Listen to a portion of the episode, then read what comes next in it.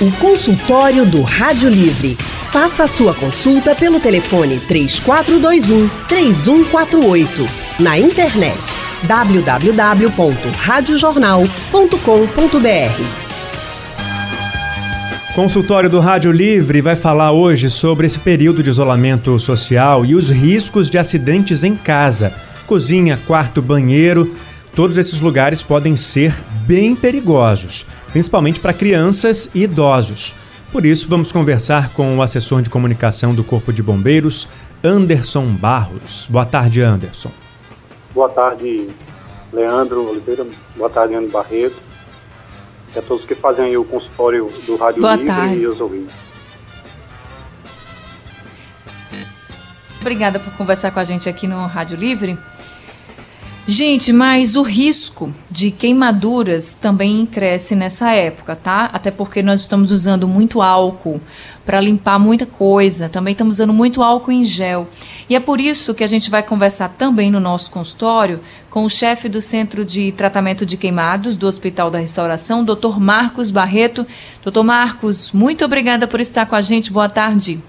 Ah, boa tarde, Ana, e boa tarde, o Leandro. É um prazer estar com vocês ah, mais uma vez, no sentido ah, de, de oferecer serviço para a população em termos de esclarecimento. Né? Isso vocês têm nos ajudado bastante nesse sentido.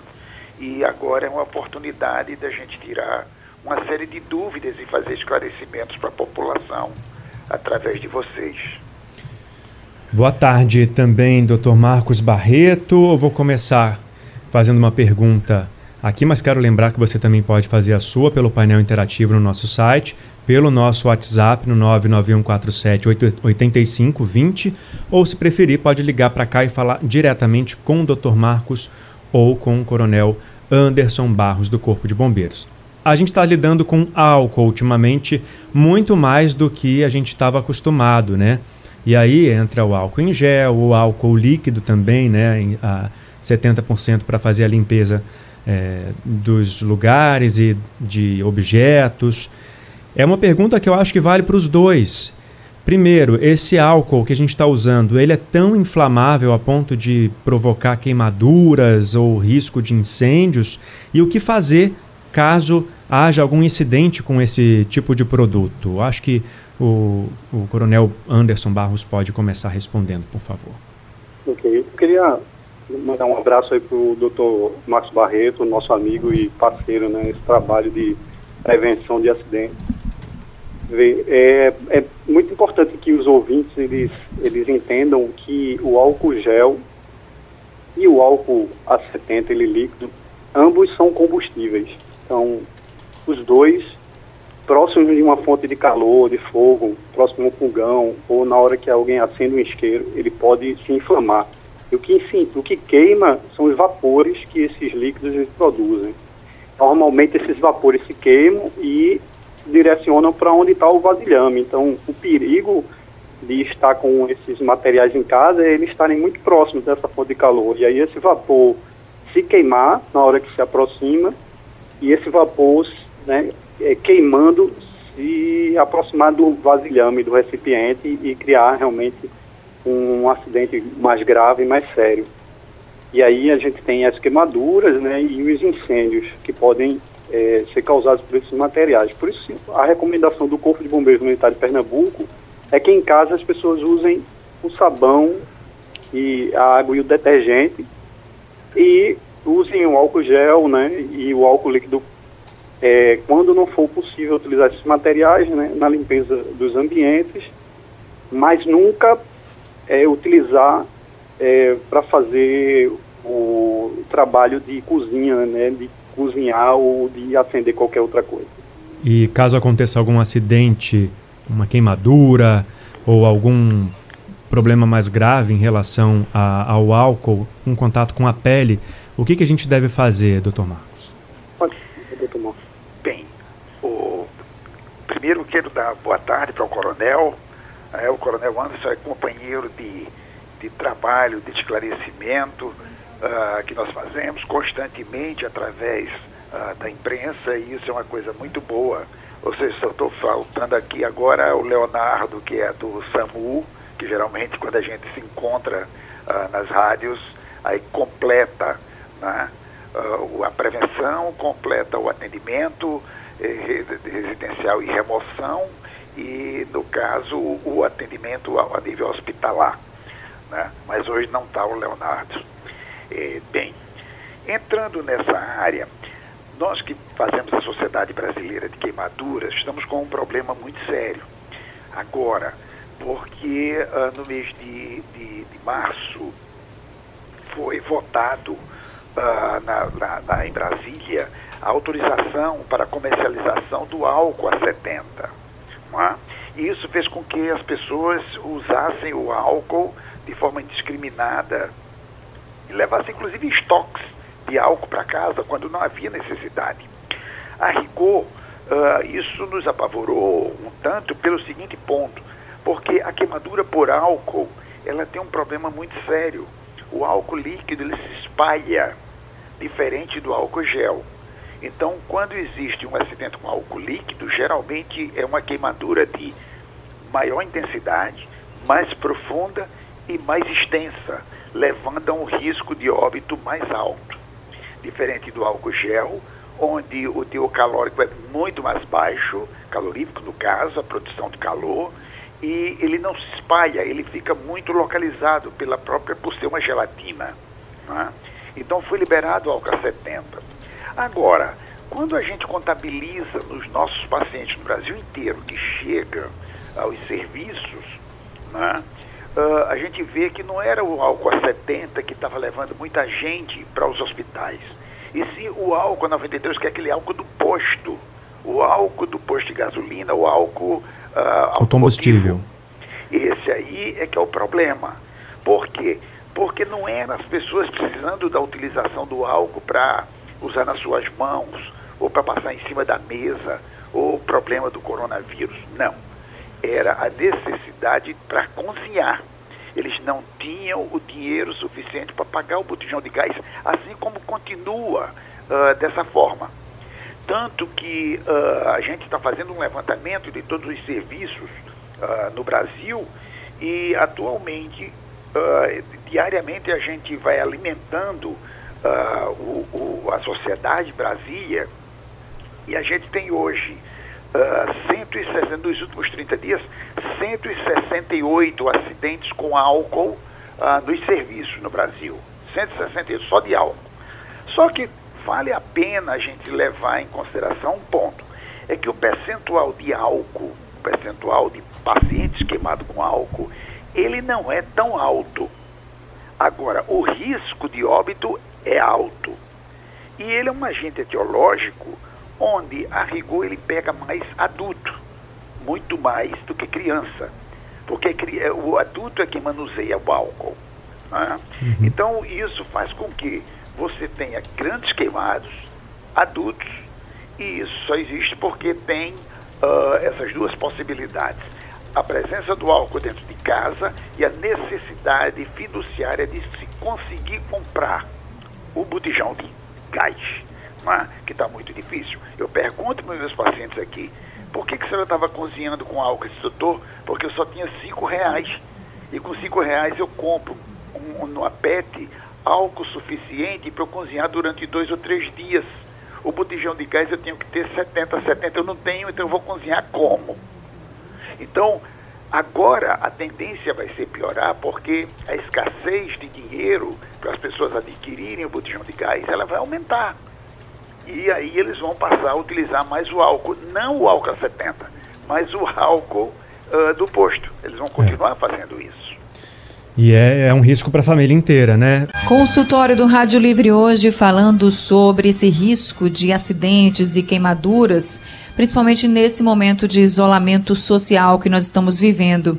E aí nós estamos conversando com o assessor do Corpo de Bombeiros, o Coronel Anderson Barros, e também estamos conversando com o chefe do Centro de Tratamento de Queimados do Hospital da Restauração, Dr. Marcos Barreto.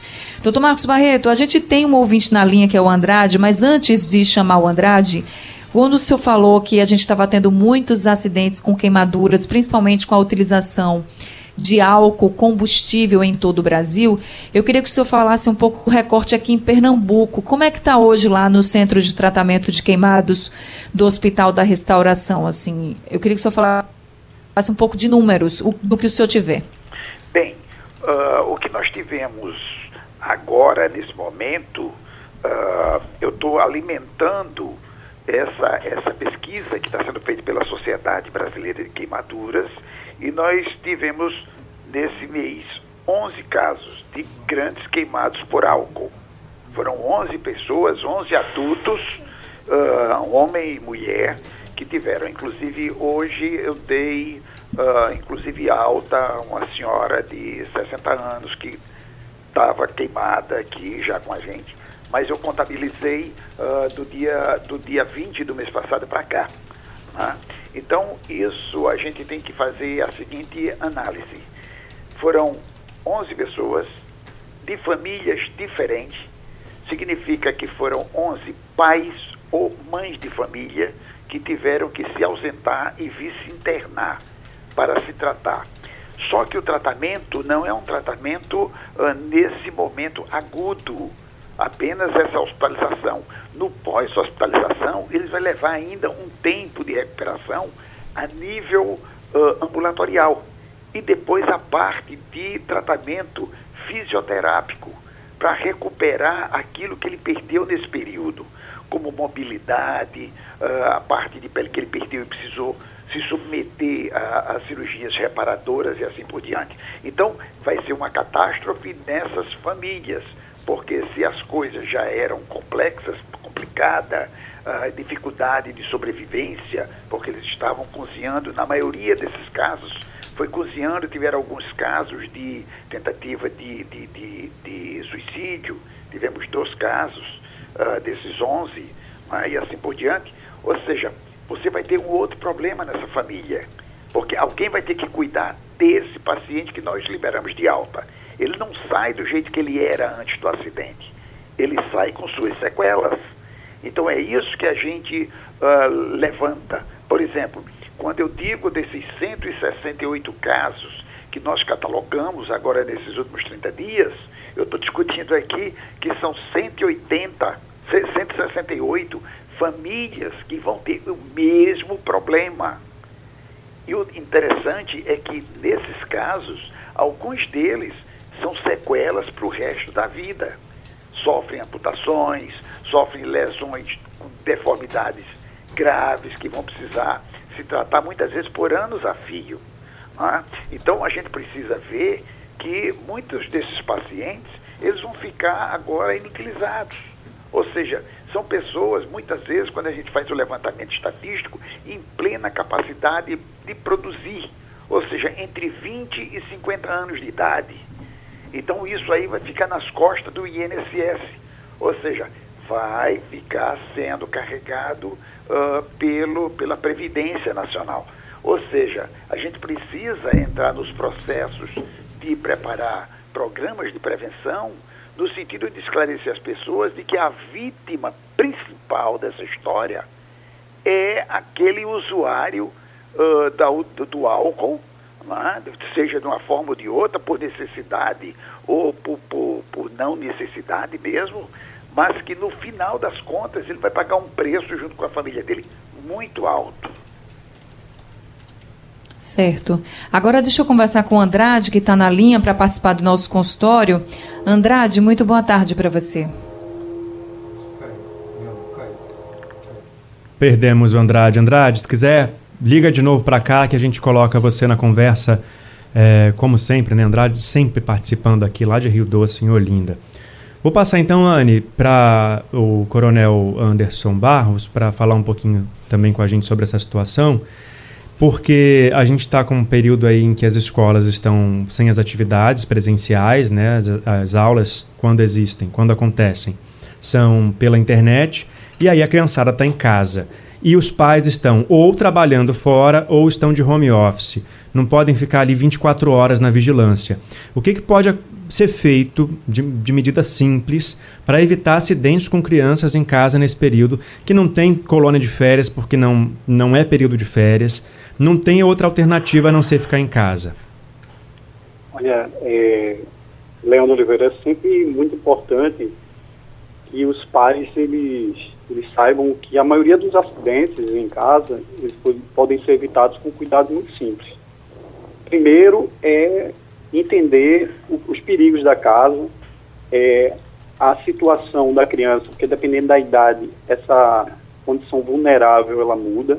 Então, os maiores, os pais podem aproveitar que estão mais tempo com eles e e explorar os ambientes da casa, explicando para essas crianças maiores que têm a consciência do perigo, que obedecem, que podem né, cumprir as orientações. Então, explicar para eles onde estão os perigos, os riscos de queda nas escadas, é, o, a cozinha, porque é, é um local mais perigoso, porque ali existe um, é, um fogão, ou locais onde ela pode se queimar, que ela não deve puxar o pano do, de uma mesa onde há uma comida quente é, em cima, que aquilo vai cair em cima dela, os riscos dos utensílios da, da cozinha, né, as facas, é, objetos que podem perfurar, cortar, é, lembrá-los né, de que é, alguns produtos não devem ser manipulados porque podem queimar, como ácidos, material de limpeza. Inclusive o álcool em gel, né? Ter o cuidado. Isso, o álcool em gel não é para brincar, né? Uhum. Então todas essas orientações já ajudam bastante a evitar que as crianças maiores, brincando ou explorando a casa, acabem se acidentando. Mas é muito importante também que os pais, eles, eles se houver qualquer acidente, né, desse que a gente vai comentar agora dos cuidados, ele mantenha a calma, uhum. pelo menos um adulto tem que manter a calma na hora do acidente, para poder lembrar dos números de emergência né, ou ter esses números em um local fácil para poder correr para lá e ligar rapidamente. Porque o 193, né, o número de emergência do bombeiro, e 192, o número de emergência do SAMU, são números que salvam vidas. 193, Por que, que salvam 192. vidas? Na primeira ligação, esse adulto pode receber as orientações necessárias para salvar a vida da criança, do idoso, e realizar as coisas mais corretas e evitar né, cometer ações que agravam o acidente. Já Depois mostramos, disso, inclusive, né, algumas vezes, uh, casos em que a criança engasgou, ligou para o corpo de bombeiros pelo telefone, ela recebeu as orientações e conseguiu salvar a criança. É, realmente esses números podem ser fazer a diferença aí na hora desses acidentes, né? E a calma também para poder entender essas orientações e poder gerenciar um acidente que normalmente vira um, uma crise em casa, né? um desastre. É, e aí para as crianças menores a orientação do Corpo de Bombeiros é que os pais, eles, é, se possíveis, isolem o risco. Hum. Por exemplo, as escadas. Se puder colocar uma, uma grade na subida e na descida, é, você consegue isolar, é, isolar esse risco que é a escada para queda, que as quedas realmente causam é, lesões muito sérias nas crianças menores. Lembrando que, em relação às quedas, é muito importante que as janelas, varandas estejam todas teladas, para evitar que as crianças brincando nesse período de heróis né, é. caiam ou pulem de locais muito altos e acabem sofrendo acidentes sérios. E aí, nos outros ambientes, é sempre importante entender os perigos e isolando esses perigos, evitando que a criança tenha acesso. No caso da cozinha, essa mesma grade que é colocada na, na escada, ela pode ser colocada no, na, no acesso da cozinha, né? É uma grade que é vendida nos, nos, nos armazéns e, e, materiais de construção e de, de presente, onde o ambiente é isolado e a criança não tem acesso. Certo. Consultório do Rádio Livre hoje falando sobre os riscos de acidentes domésticos nesse período de isolamento social. A gente está conversando com o assessor do Corpo de Bombeiros, o Coronel Anderson Barros, e também com o chefe do Centro de Tratamento de Queimados do Hospital da Restauração, doutor Marcos Barreto. E quem está ao telefone com a gente agora é o Andrade de Rio Doce. Andrade, boa tarde para você. Boa tarde, querido Anne. Boa tarde, querido Leandro. Boa tarde, Coronel. Anderson Barros doutor Marcos Barreto. Parabéns pelo trabalho que faz no hospital, doutor Marcos. Maravilhoso o seu trabalho. Coronel, descobri um vilão na minha casa, o guarda-roupa.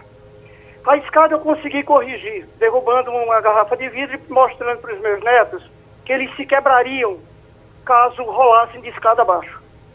Mas o guarda-roupa tornou-se um inferno. Eles puxam as gavetas, sobem, escalam e pulam em cima da cama. Já pensou isso? Olha o risco. Como corrigir? Obrigado. Ok. É, amigo, é, é uma coisa muito recorrente as crianças conseguirem abrir gavetas. Alô? Não, alô? Pode, pode responder, coronel. Gavetas com todo tipo de coisa, né? Quando não é para escalar, para alcançar lanches nas cozinhas, é, é para retirar objetos perigosos como facas. Existe no mercado travas de portas onde você instala e essa gaveta ela não consegue abrir, né? Se a criança, claro, não for astuta já grande o suficiente para fazer esse tipo. Então, é, recomenda que você coloque essas travas ou improvise uma trava de tal forma que a criança não consiga abrir. Como que é, isso pode ser feito? E coronel? o que é mais importante na brincadeira das crianças é supervisão é, todo o tempo. Então, você vai acompanhando quando chegar o limite da brincadeira, é, chegar aquele ponto de, de, um, de algo muito perigoso, de algo que vai acidentar, é hora do adulto intervir e não deixar que as crianças né, é, continue a brincadeira que pode terminar em, em acidente. Como que essa, então, é, essa trava pode ser feita é, de, de improviso? Olha, ela pode ser feita com, com tecido, né, vai muito da criatividade, porque no mercado existe realmente essa trava para colocar naquelas, naquelas gavetas onde estão os medicamentos, é, os produtos químicos da cozinha, da área de serviço. Então essa trava ela pode ser colocada, pode ser é, tanto comprada ou você pode é, amarrar a, a, gaveta com um tecido uhum. ou é, uma outra forma criativa de, de travar essas, essas gavetas e não deixar que, ela, que elas abram. Né? Tá certo. Consultório do Rádio Livre hoje falando sobre os riscos de acidentes domésticos durante o isolamento social em casa. Estamos ao telefone com o assessor do Corpo de Bombeiros, Coronel Anderson Barros, e também com o chefe do Centro de Tratamento de Queimados do Hospital da Restauração, Dr. Marcos Barreto. Dr. Marcos Barreto, a nossa ouvinte Gorete, de Casa Amarela, perguntou o seguinte: ela disse que nessa pandemia andou passando pano na casa com álcool líquido e queria saber do senhor se é perigoso. Olha, eu não sei como é que ela sobreviveu a, a isso, porque o risco dela ter sido pega uh, no meio de um incêndio foi muito alto. É? Nunca, jamais ela deveria ter feito isso. A rigor. Hum, Doutor Marcos. Alô? Está na linha ainda. Pode continuar, por favor. Isso. Uh, a rigor, o que precisava ter sido feito era a utilização de algo como uh, água sanitária diluída. Água sanitária colocado em torno de 20 ml de água sanitária em cada litro de água e você passar na casa. É isso que tem que ser feito. Você vai lavar suas mãos, usa água e sabão o álcool a rigor é para estar num local isolado, um local esquecido das crianças e para ser colocado em pequeno depósito, para ser colocado dentro da bolsa do adulto que vai sair, porque ele dentro de casa não precisa estar passando álcool, é água e sabão, é mais barato e mais eficaz. O que a gente precisa é ter exatamente uh, essa consciência. Não é? E aí o que, que a gente vê nisso tudo? A gente vê que as pessoas perdem o controle e acham que deve, teve gente que tomou banho de álcool. Né? Então o risco de morrer é muito grande no incêndio ou algo dessa natureza. Né? Tá então não deve, em hipótese nenhuma, estar tá usando álcool em canto nenhum da casa. álcool é para você usar no local onde você não tem água e sabão. Aí você abre a sua bolsa, tira seu álcool gel ou álcool líquido, passa nas suas mãos, está resolvido o problema. Respondido então, doutor Marcos Barreto, e só para esclarecer para quem estava ouvindo, 20 ml, gente, dá mais ou menos uma colher de sopa de água sanitária e mais um pouquinho. Então, assim, não é muita água sanitária também, porque também é perigoso. Doutor Marcos Barreto, muito obrigada por esse consultório de hoje. Infelizmente, nosso tempo chegou ao fim, mas suas orientações foram muito valiosas. Muito obrigada mais uma vez. Eu que agradeço a gentileza do convite e estaremos aqui sempre à disposição de vocês. Muito obrigado, doutor Marcos. Obrigado também ao assessor de comunicação do Corpo de Bombeiros, Coronel Anderson Barros. Obrigado por mais uma oportunidade. Nas nossas redes sociais, no CBMPE oficial, nós temos mais dicas de segurança e nós desejamos a todos uma boa tarde e que possamos passar esse período isolados em casa com mais segurança, mais cuidado. Obrigado a todos, uma boa tarde. Gente, Rádio Livre de hoje está ficando por aqui.